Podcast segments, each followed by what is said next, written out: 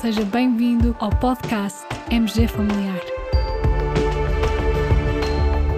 Um podcast sobre temas pertinentes que nos fazem refletir e frequentemente com implicações para a prática clínica.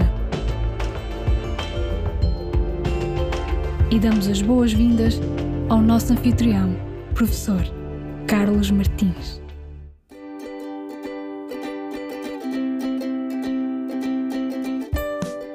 Caros colegas, hoje vamos falar de decisão médica partilhada.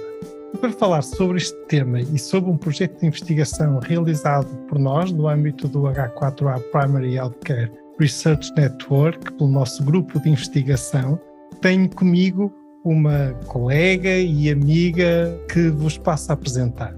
É Micaela Gregório, nossa colega, atualmente médica interna de Medicina Geral e Familiar na USF Novo Cuidar, em FAF, e é a principal autora dos projetos de investigação e dos artigos que vamos partilhar hoje neste episódio do nosso podcast. Olá, Micaela, muito bem-vinda aqui ao nosso podcast.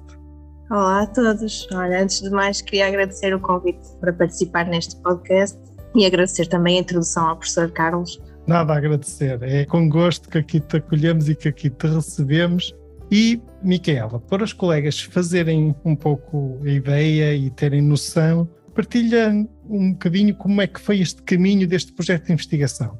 Desde a concepção da ideia até, digamos, à parte final da publicação dos resultados finais deste caminho. Ora, ora conta lá.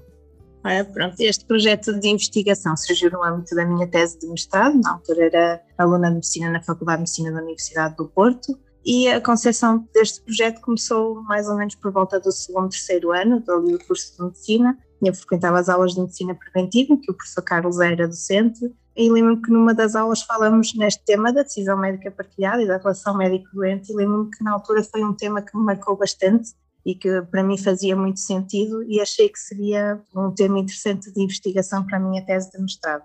Na altura, no fim de uma das aulas, fui falar com um professor que se disponibilizou a ser depois o meu orientador de tese e as coisas começaram a partir daí. Fui para casa, através de uma pesquisa bibliográfica encontramos uma escala que achamos que seria interessante aplicar na população portuguesa. É, é, curioso que estejas a falar nisso, porque foi mesmo assim, colegas, ou seja, na altura nós conversamos e achávamos que era interessante fazer um estudo sobre a decisão médica partilhada em Portugal no fundo, a nossa principal pergunta de investigação, qual era? Era saber exatamente qual o papel que os pacientes portugueses preferem ter na tomada de decisão médica. Exatamente, ou seja, nós, enquanto académicos e até médicos, frequentemente defendemos a decisão médica partilhada, mas a verdade é que não dispomos de nenhum estudo, ou não dispunhamos de nenhum estudo até agora, realizado na população portuguesa sobre o que é que os portugueses pensam e qual, digamos, o papel que eles preferem ter no processo de decisão médica. E realmente essa era a nossa pergunta de investigação. E depois logo aí tivemos uma questão para resolver, que é como é que vamos fazer este trabalho de investigação? Exatamente. E aí realmente tiveste um papel importante, foste procurar, foste fazer uma pesquisa bibliográfica e estavas então a dizer que encontraste, ora diz lá. Exatamente, encontramos então uma escala que foi desenvolvida por uma equipa canadiana e que tem como objetivo exatamente avaliar os papéis que os pacientes querem ter na tomada de decisão.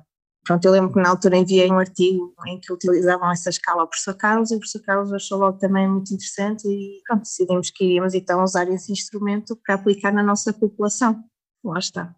E aí tiveste outro passo importante e fundamental que foi contactar essa equipa de investigação. Exatamente, foi o primeiro passo. Entramos em contato com a autora da escala, que nos deu autorização para procedermos então à tradução e à validação do instrumento para a população portuguesa, porque era um instrumento que estava validado na língua inglesa, não é? E que para podermos aplicar na nossa população tínhamos primeiro de traduzir e validar. Muito bem. Esse foi um dos grandes primeiros passos e que inclusive deu o primeiro artigo deste projeto de investigação, ou seja, numa primeira fase Realizamos então a tradução e adaptação dessa uhum. escala uhum. para português e a respectiva validação. E daí saiu então o teu primeiro artigo que publicámos e logo a seguir então quisemos aplicar, de uma vez validada a escala, quisemos aplicá-la à população portuguesa.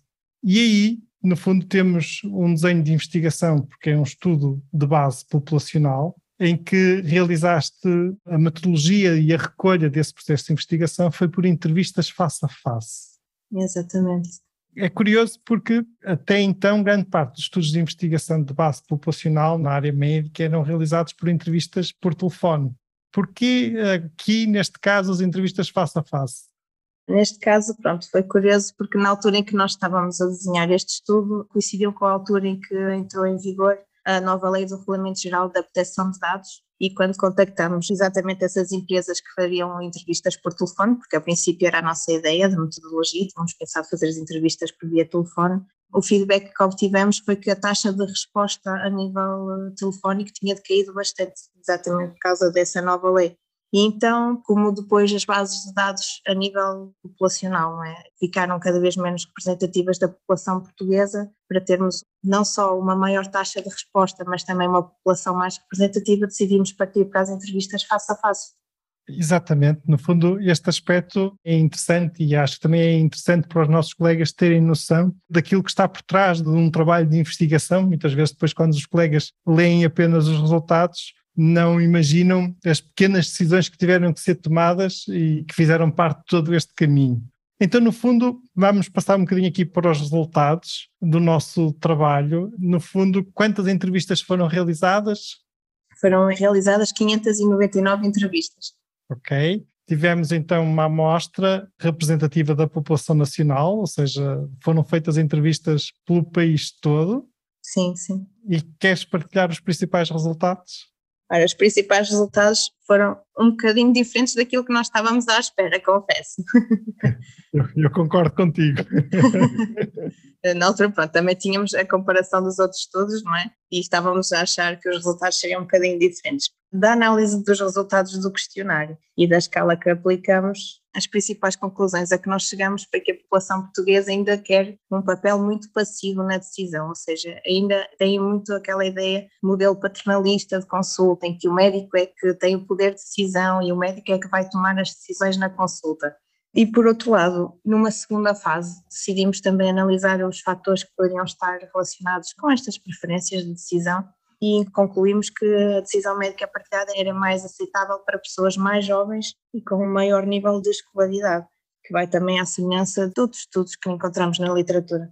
É verdade, ou seja, globalmente no componente do processo de decisão, apenas 22 a 23% dos pacientes entrevistados preferiam realmente uma decisão partilhada no conjunto de três vinhetas que eram fornecidas e que fazem parte desta escala. Depois os colegas poderão até consultar a escala na íntegra, está disponível juntamente com os nossos artigos. Ou seja, uma percentagem realmente muito inferior àquilo que nós estávamos à espera. Nós achávamos, na nossa opinião e na nossa expectativa, digamos, pré-estudo e a nossa expectativa de investigador, nós achávamos que a nossa população queria ser mais envolvida no processo de decisão médica partilhada. E estes valores foram francamente inferiores em relação àquilo que estávamos à espera. Nesse sentido, o que é que tu achas que justifica este resultado, na tua opinião pessoal? Eu penso que possa ser um conjunto de fatores, não é? Por um lado, temos uma população mais envelhecida, não é? Que ainda está muito habituada àquele modelo paternalista de consulta, e por outro lado, lá está também o nível de literacia e saúde no nosso país, infelizmente, ainda não é o melhor, e não é um tema que seja muito abordado na prática, não é?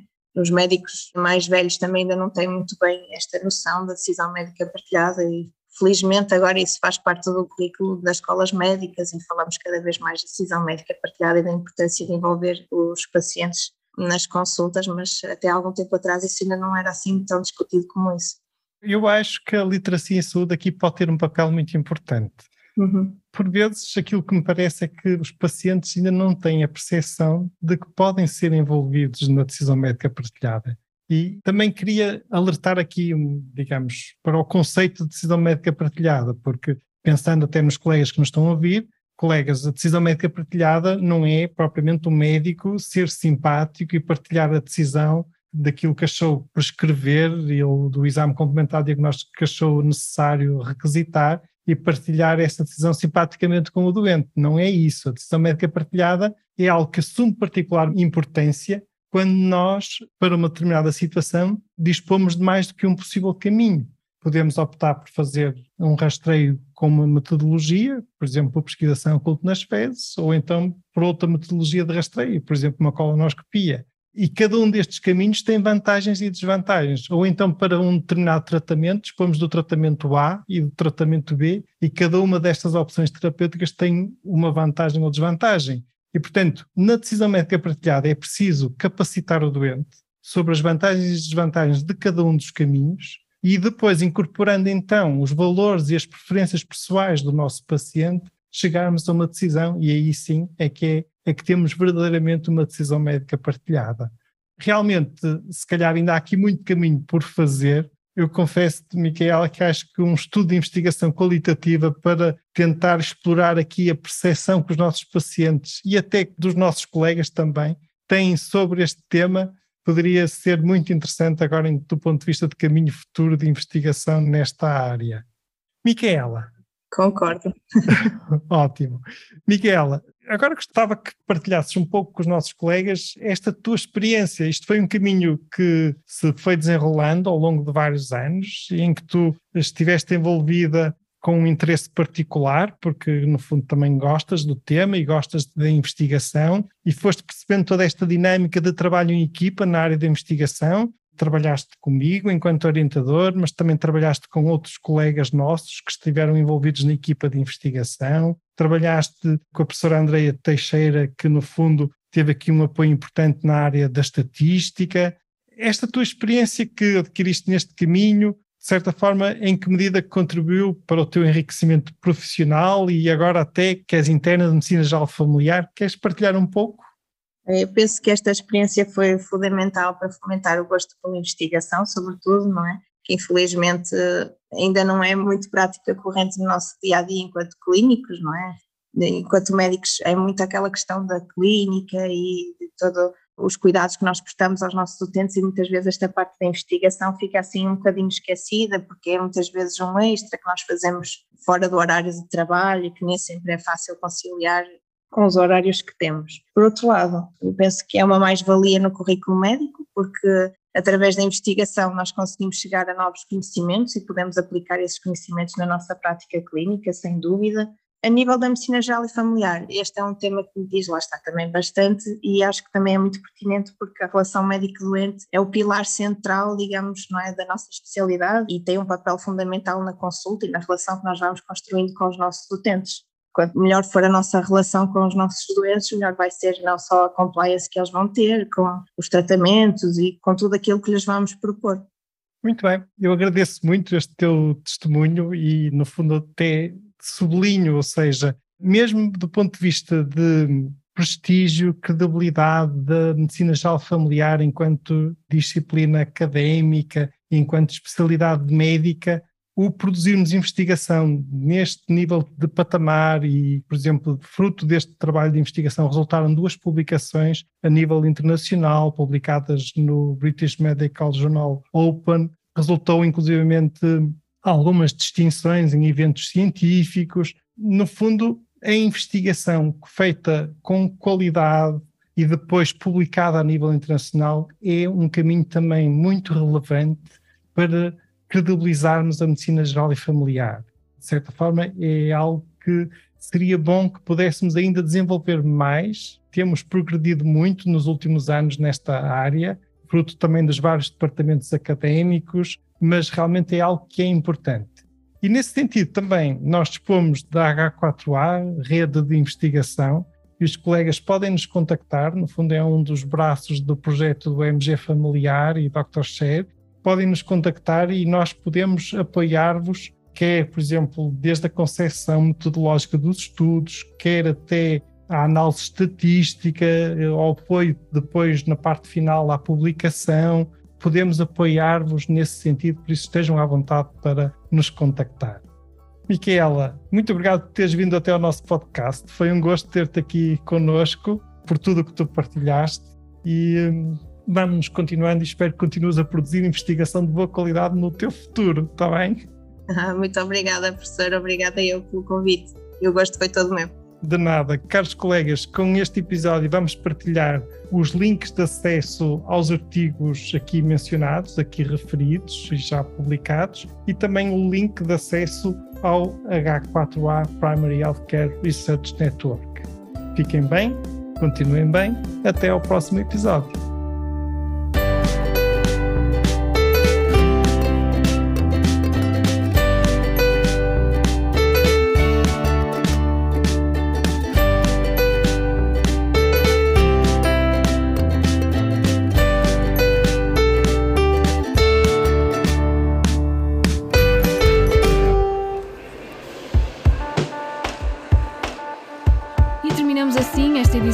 Podcast MG Familiar.